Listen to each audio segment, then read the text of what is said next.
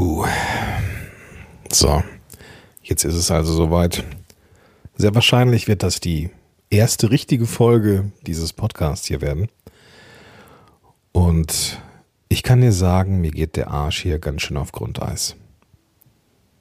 Die letzte und erste, allererste Folge, die mag im Podcast-Feed in einer Podcast-App so aussehen, als wäre sie nahezu zeitgleich erschienen mit dieser Folge, aber in der echten Welt ist es so, dass die Folge einige Monate zurückliegt und ich mir selber sehr, sehr im Weg stand mit der Produktion dieser, dieser Folge hier. Denn auf einmal wurde das ernst, ja, auf einmal bekam das Ganze Projekt, das so in meinem Kopf rumschwirrte, irgendwie tatsächlich auch eine Form. Ja, und wenn das Ding hier rausgeht, dieser, dieser Podcast rausgeht, dann mache ich mich natürlich auch ein Stück weit ja, sichtbar damit und vielleicht auch angreifbar damit. Und naja, da musste ich diesen Mut erstmal wieder finden und ich habe ihn gefunden und wenngleich ich jetzt nicht so richtig in meiner Komfortzone bin, eigentlich bin ich sowas von überhaupt gar nicht in meiner Komfortzone. Naja, machen wir das jetzt hier einfach. Und ich möchte mit dir die ersten regulären beiden Folgen, ja, in denen möchte ich meinen Weg hin zur Diagnose der Depression mal zeigen, ohne Nabelschau zu machen. Ich möchte nicht ins Detail gehen, sondern ich möchte dir eigentlich mit als, als Effekt, als, als, als, äh, ja, als ähm, stilistisches Mittel mit dieser Geschichte zeigen, dass es einige Dinge gibt, auf die du achten musst, wenn du auf der Suche bist nach Hilfe. Und da kommen wir auch schon zum wichtigsten Punkt in dieser Episode, die vielleicht, wenn ich mir so meine meine, meine Notizen anschaue, vielleicht ein bisschen länger werden, als äh, länger wird, als ich mir das so vorgenommen habe. Diese Folge möchte ich mit einer Triggerwarnung starten. In dieser Folge werde ich nicht so viel Positives über das Gesundheitssystem sagen können. In dieser Folge wird es um Depression natürlich gehen, um Angst- und Panikstörung und um den Tod. Beziehungsweise Gedanken um den Tod. Da ich aber hier sitze und diese Episode aufnehme, weißt du, dass alles äh, soweit cool gelaufen ist. Aber wenn dich diese Themen in irgendeiner Form bewegen, beeinflussen, dir ein schlechtes Gefühl geben oder halt, wie man so auf Neudeutsch sagt, dich triggern, dann solltest du diese Folge vielleicht nicht hören oder sie vielleicht nicht alleine hören. Und wenn es dir gerade nicht gut geht, dann ist auch das Hören eines Podcasts zum Thema Depression kein Ersatz für eine Therapie oder Hilfe für, oder äh, professionelle Hilfe. Und du findest in den Show Notes Mittel und Wege und äh, Telefonnummern, wo du sofort Hilfe bekommen kannst. Lass uns einsteigen. Und oh, lass uns einsteigen. Wenn ich so zurückblicke, ähm, ich bin jetzt 41 und wenn ich so zurückblicke, ist es so, dass mir nie die Sonne aus dem Arsch geschienen ist. Ich war nie jemand, der total ähm, puh, zuversichtlich ist. Ich war nie ein selbstbewusstes Kind früher. Und ich hatte einfach, ja, ich war irgendwie nie so richtig fröhlich, glaube ich. Ich kann mich erinnern, dass es äh, durchaus ähm, Sequenzen und Phasen in meinem Leben gab, wo ich glücklich war. Aber ich hätte mich niemals für einen Menschen oder bezeichnet, dass ich irgendwie glücklich bin, ein, ein glücklicher Mensch bin. Das ist mir eigentlich rückblickend, das mag durch äh, Wahrnehmungsverzerrung irgendwie halt, naja, verzerrt sein, aber ich kann mich da nicht erinnern vor, ja, dieser Zäsur, von der ich sprechen werde. Aber es war auch nie so, dass ich irgendwie gefühlt depressiv war. Ja, irgendwann habe ich mein Studium damals beendet und habe dann äh, eine äh, Ergotherapie-Ausbildung gemacht. Und im Rahmen dieser Ergotherapie-Ausbildung habe ich auch in einem Krankenhaus gearbeitet mit psychisch kranken Menschen. Und diese Menschen, die da eine Depression hatten, die waren, die kamen nicht aus dem Quark, die kamen mit ihrem Arsch nicht aus dem Bett, die brauchten, hatten mit dem Antrieb tierische Schwierigkeiten und so weiter. Und all das hatte ich nicht. Ich hatte das nie in der Form. Und irgendwann ich habe das ja, glaube ich, erwähnt in dieser aller, aller, allerersten Folge, dass ich eigentlich total Glück hatte mit dem, was ich so oder wie ich so reingeboren bin. Ähm, und ich habe alles. So, ich habe alles auf dieser Welt, was ich brauche. Und trotzdem war ich nie glücklich. Und habe mich dann irgendwann damit abgefunden und habe gesagt, Gordon, du bist einfach ein undankbares Arschloch. Und die kann man es vermutlich einfach nicht recht machen. Du hast alles, das weißt du, und trotzdem bist du unzufrieden, trotzdem bist du traurig, trotzdem hast du extrem schlechte Phasen. Du bist einfach ein undankbares Arschloch. Und ich hatte mich damit abgefunden, dass ich das wohl bin. Und ich hatte mich mit dieser Rolle arrangiert. Gut, dann sind andere halt die, die glücklich sind und ich bin das halt irgendwie nicht. Das ist dann halt so das Leben. Tja, gucken wir mal, wo es uns hinbringt. Und irgendwann kam die Sache mit der Lunge. Ich war krank, hatte eine Erkältung, hm, ziemlich dicke ja, Männergrippe, halt ziemlich, ziemlich heftig. Und ich weiß noch, dass sie abklang, ich aber immer mit so, mit so ein bisschen Husten noch Schwierigkeiten hatte, hatte nämlich dann gefragt, hey Gordon, Vielleicht solltest du trotzdem mal zum Arzt gehen. Vielleicht muss man da mal so ein Antibiotikum draufknallen, damit dann endlich mal wieder hier äh, Ruhe ist. Es war irgendwann so 2015 vielleicht. Nein, nein, nein, das kann nicht sein. Ich muss mich gerade selber korrigieren.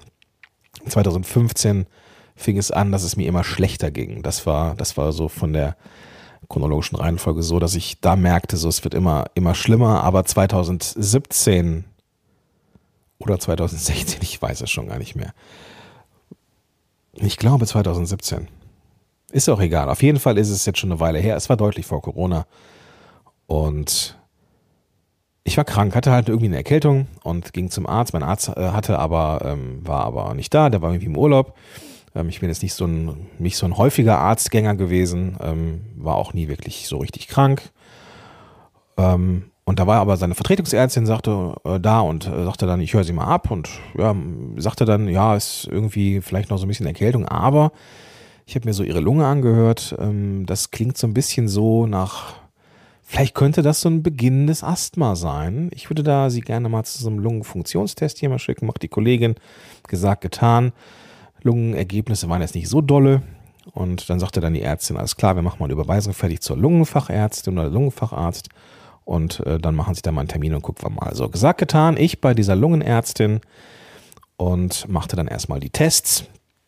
Ich war auch wieder gesund. Ich hätte, ich hätte, das war ein paar Wochen oder weiß ich nicht, vielleicht zwei, drei Wochen später oder sowas. Und ich machte dann Tests mit. Lungenfunktionstests, irgendwelche Sachen aufpusten und keine Ahnung, was wir da für Tests gemacht haben. Die Sprechstundenhilfe oder die die das äh, mit mir gemacht hat, sagte, das sieht aber alles ganz gut aus hier so, dann ist, das ist aber hier nichts mit äh, Asthma, aber wir machen jetzt hier nochmal die Tests zu Ende und äh, sagte dann, wenn Sie, wenn Sie wollen, äh, gehen wir noch einmal runter, da haben wir, den, äh, haben wir das Röntgengerät, dann machen wir noch einmal ein Bild von der Lunge und dann ist gut. Ja, alles klar. Bin ich runtergegangen, einmal Röntgen von der Lunge und dann bin ich oben in das Zimmer zur Ärztin gegangen, die dann mit mir sprechen wollte.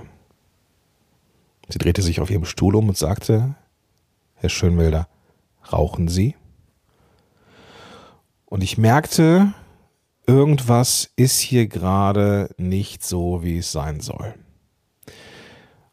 Und ich setzte mich hin und sagte, äh, ja, ich habe vor ungefähr sieben oder acht Jahren äh, oder bis vor acht Jahren geraucht, so seitdem aber gar nicht mehr. Ich sagte, okay, ähm, hier ist etwas auf der Lunge zu sehen oder auf dem Röntgenbild zu sehen, ich würde sie gerne in drei, vier Monaten nochmal wiedersehen. Und dann habe ich gesagt, ich so, was? Worüber reden wir hier gerade? Reden wir, dass sie da irgendwas gefunden haben auf der Lunge, das da nicht hingehört? Sie sagte, vermutlich ist das nichts, aber ich möchte es gerne ähm, nochmal sehen. Ich würde sie gerne in drei Monaten nochmal sehen, dass wir uns das nochmal angucken. Und in dem Moment dachte ich, fuck, was ist, wenn das Krebs ist? Und ich merkte, wie es mir heiß und kalt wurde, wie mir kodderig wurde. Und das war der Beginn meiner ersten Panikattacke. Und die, das war aber irgendwie so kurz, ich konnte das noch so halbwegs kontrollieren und dann sagte die Ärztin, das, was eigentlich alles veränderte. Sie sagte, Herr Schönwelder, ähm, wenn Sie das jetzt so psychisch nicht aushalten mit dem Warten, dann können wir aber auch einen Termin bei der Radiologie machen. Dann machen die dann ein CT von der Lunge und dann haben wir dann äh, früher Klarheit. Und in meinem Kopf hörte ich nur, warum sollte ich das psychisch nicht aushalten, wenn es vermutlich kein Krebs ist? Was verheimlichst du mir? Und ich sagte, natürlich möchte ich ein CT haben. Und ich weiß noch, wie ich nach Hause gelaufen bin. Ich bin gelaufen und ich war fertig. Ich hatte Angst und ich habe alles in mir schüttelte sich. Ich war durch. Und die nächsten Tage waren die absolute Hölle, weil ich nachts im Bett lag und mir panische Angst ja durch den Körper schoss. Was ist, wenn ich jetzt Krebs habe? Was ist, wenn ich Lungenkrebs habe? Und das Ding ist, ich habe keine Angst vor meinem eigenen Tod aber ich hätte mir vorgestellt, wie es ist, wenn meine kleine Tochter und meine Frau irgendwie mich ja zu Grabe tragen, ja. Und ich habe gedacht, Mensch, ich will keinen Krebs haben, ich will es nicht. Um Gottes Willen, lass mich da aus dieser Nummer rauskommen. Und natürlich ist es so, dass ich dann Dr. Google gefragt habe und natürlich ist es so, dass ich mir noch mehr Angst gemacht habe. Und ich war mittendrin in dieser fetten Angstspirale. Das Ganze zog sich über zwei Wochen und war mit Sicherheit die schlimmste Zeit meines Lebens. Und ich hatte dann irgendwann den Termin bekommen. Es war auch echt slapstick rückblickend. Der Termin wurde dann nochmal abgesagt von der Radiologie, äh, wo ich dachte, fuck, noch später. Und ich habe nicht mehr gepennt. Ich war durch. Und dann war, war der Radiologietermin. Ich hatte gehofft, vielleicht können die mir da schon irgendwas sagen. Dann war war der Drucker vom, äh, dieser CD-Drucker kaputt ähm, wo dann irgendwie die Ergebnisse zu meiner Lungenärztin geschickt worden sind. Die, das war aber kurz vorm Wochenende. Ganz, ganz bitter. Schlussendlich rief die Ärztin an, an einem Freitag, ich weiß es noch wie heute, und sagt der Schönwälder, alles gut. Ähm, Sie haben eine vergleichsweise große Lungenvene oder Arterie, keine Ahnung, ist aber alles ähm, halb so wild, ist bei Ihnen einfach ein bisschen größer und das war das, was wir auf dem Röntgenbild gesehen haben. In mir brach alles zusammen in mir brach alles zusammen. Ich habe geheult. Ich habe natürlich vor Erleichterung geheult und habe mir gedacht, Alter, das war genau der Tritt in die Fresse, den du gebraucht hast, dass du undankbares Arschloch mal erlebst, wie wertvoll dein Leben ist. Ich dachte, so, so, so gut, dass ich das erlebt habe. Und endlich bin ich befreit von all diesen Zweifeln, all diesen Gedanken, dass ich irgendwie ähm, ja, dass ich irgendwie, äh, ne, dass mein Leben nicht gut ist. Jetzt habe ich es endlich erfahren, endlich habe ich es gemerkt. Und was soll ich dir sagen? Zwei Wochen später war ich in der gleichen Scheiße wieder drin. Und zwar war ich auf einem, waren wir auf einem Konzert. Toten Hosen, Düsseldorf, Heimspiel, die Hütte kochte. Und ich stand ähm, mit meiner Frau und ich glaube meiner Schwiegermama in diesem Stadion und naja, wie gesagt, Düsseldorf, Heimspiel, das war geil. Ja, die haben, die Jungs haben richtig Gas gegeben. Und ich fühlte mich wie in Watte. Völlig ohne jegliche Emotion. Und ich sah so rüber, also mein, mein, mein Blick streifte so den, den Saal. Und da war so schräg neben uns war so ein, so ein ähm, Platz für Rollstuhlfahrer ähm, ne, wo man dann halt so mit, mit, mit äh, einem Begleiter irgendwie dann äh, und dem, äh, mit einem Rolli stehen konnte. Und ich, dieser, dieser körperlich behinderte Mann, der da drin war, ging ab in seinem Rolli äh, im Rahmen seiner Möglichkeiten und ich habe mir gedacht, ach, wie geil ist es? Guck dir an, wie viel Spaß der hat. Und in dem Moment hatte ich den Eindruck, ich fahre aus meinem Körper raus beobachte mich von oben und sehe, wie ich da stehe, eingepackt in Watte und das Gefühl von nichts. Tja, und dann dachte ich, ähm, irgendwas ist mit mir nicht richtig. Also habe ich recherchiert, was muss man tun und habe dann ähm, bei der Kassenärztlichen Vereinigung äh, mich gemeldet und habe gesagt, ich hätte gerne einen, einen Termin. Ich brauche einen äh, Termin bei einer äh, Psychologin. Ich glaube, ich habe sowas wie eine Depression oder sowas. Ich brauche jetzt mal Hilfe. Ich brauche jemanden, der da drauf guckt. Und das war an sich schon äh, ganz gut, dieser, dieser, dieser Service. Ähm, ich verlinke dir das in den Show Notes. Und ich bekam einen Termin bei einer Psychologin in Düsseldorf. Ähm, sollte irgendwie, ich sollte, oder ich sollte mich da melden, irgendwie und dann einen Termin machen. Irgendwie, auf jeden Fall, ähm, ein paar Wochen später, zwei, drei Wochen später hatte ich den Termin und dachte, bitte, bitte, lass da irgendwas nicht in Ordnung sein. Lass da bitte, das kann so nicht weitergehen. Dass, wenn, wenn, wenn das Leben das ist, was ich gerade erlebe, dann will ich es nicht. Dann will ich es nicht. Naja, auf jeden Fall bin ich dahin gegangen und äh, habe mich dann hingesetzt und äh, ganz mutig erzählt, als sie mich fragte, was, was schickt sie zu mir und ich sagte, ich spüre sowas wie Glück und Zufriedenheit nicht. Ich spüre in mir Leere und Kälte und ich fühle mich wie in Watte. Und sie sagte, okay, was genau meinen Sie damit? Ich so, ich kann es Ihnen nicht sagen. Ich, äh, das Einzige, was ich sagen kann, ist, dass ich Angst habe, dass ich irgendwie nichts spüre. Ich spüre kein Glück. Das, ich, ich erinnere mich, wie ich, wie ich diese Sachen mantramäßig gesagt habe. Ich, ich spüre keine Freude, kein Glück in meinem Leben. Und sie sagte, ja, was, ich weiß jetzt auch nicht, was Sie mit Glück meinen. Vielleicht müssten Sie mal in Urlaub fahren oder sowas. Und ich dachte, was zum Teufel passiert hier gerade? Und sie sagte weiter, ja, das, ich bin ja Verhaltenstherapeutin, ähm, das ist hier vielleicht auch nicht der richtige, ähm, die richtige ähm, Form der, der Psychotherapie. Vielleicht müsste da mal jemand äh, tiefenpsychologisch drauf gucken. Und ich dachte, okay, äh, pff, ja, dann gucken wir doch mal, ähm, was mache ich jetzt? Und ich sagte, ja, ich gebe Ihnen eine E-Mail äh, von der ich weiß gar nicht mehr, was es für eine E-Mail war, ob es auch irgendwas mit der Kassenärztlichen Vereinigung zu tun hat oder sowas. Ich weiß es gar nicht mehr. Äh, ich gebe Ihnen eine E-Mail-Adresse mit, hier äh, können Sie sich notieren, hat sie mir die diktiert und mich dann entlassen. Mir noch Glück gewünscht und dann bin ich gegangen. Und ich ging raus und dachte, was zum Teufel war das? Ich bin überhaupt nicht schlauer und ja, ich habe dann diese E-Mail geschrieben, als ich zu Hause war und habe gedacht, ja, dann wartest du jetzt mal, ne? Dann vertraust du mal auf das Gesundheitssystem. Das wird schon irgendwie funktionieren.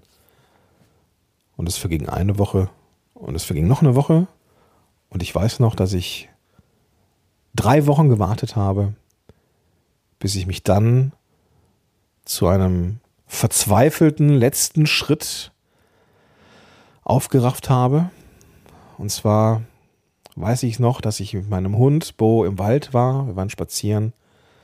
Und ich habe dann, bin über meinen Schatten gesprungen und habe dann etwas getan, was äh, das Beste ist, was ich meiner Gesundheit, besonders meiner mentalen Gesundheit, jemals ja, habe zukommen lassen. Das aber wird der Inhalt der nächsten Folge sein. Ich möchte hier so einen kleinen Cliffhanger machen. Ähm, ich möchte diesen vergleichsweise negativen Teil ähm, hiermit abschließen. Und naja, der Protagonist, in diesem Fall bin ich das, ähm, macht hier, eine kleine Heldenreise durch. Ist also jetzt an einem Punkt, wo er nicht mehr weiter weiß. Ähm, und was jetzt fehlt in der Geschichte, ist jetzt der Mentor oder die Mentorin, die dem in Anführungsstrichen Helden hilft, über die Hürde hinwegzukommen. Und die Geschichte ist noch nicht zu Ende und die Geschichte hat ein Zwischen-Happy End und das wird das Thema der nächsten Folge sein. Was du mitnehmen sollst aus dieser Folge ist, dass es sehr, sehr wichtig ist, sich Hilfe zu holen. Sobald du das Gefühl hast, irgendetwas ist mit dir nicht in Ordnung, irgendwie tickst du nicht ganz richtig, irgendwie sind die Gedanken, die du dir machst, konstant negativ. Oder alles ist schwer. Oder alles fühlt sich so teerig an, dass du irgendwie das Gefühl hast, du läufst so wie mit Stiefeln durch ja Moor oder sowas, dass du das alles so träge ist. Dann solltest du dich um Hilfe bemühen. Ja, die, es gibt einen Haufen Therapeuten da draußen und Therapeutinnen, die sind, das kann ich ja jetzt schon mal sagen, alle überfüllt, aber sie behalten sich in der Regel einige Stunden ähm, äh, ja, in, in petto, um Erstgespräche zu machen. Es kann sein, und da kommen wir dann in der nächsten Folge zu und in den danach folgenden Folgen auch immer mal wieder, dass es natürlich dauert, bis du dann so einen richtig festen Therapieplatz hast. Aber du hast zumindest einen ersten Anlaufpunkt und du weißt dann zumindest, wohin die Reise geht. Deswegen, wenn es dir nicht gut geht, nochmal, such dir Hilfe, such dir einen Therapeuten, mach einen Erstkontakt, ein, ein, ein Erstgespräch, das dich dann, ja, das dafür sorgen soll, dass du dann die nächsten Schritte auch gehen kannst. Das machen wir gleich ähm, in der nächsten Folge. Ja, gleich machen wir das. Die Folge ist, wenn du diese Folge gehört hast, schon da. Also lade ich dich herzlich ein, dass wir uns dann gleich in der nächsten Folge wiederhören und dann verspreche ich dir, wird's positiver. Ja, ganz fest versprochen. In diesem Sinne, bis gleich, dein Gordon Schönmelder.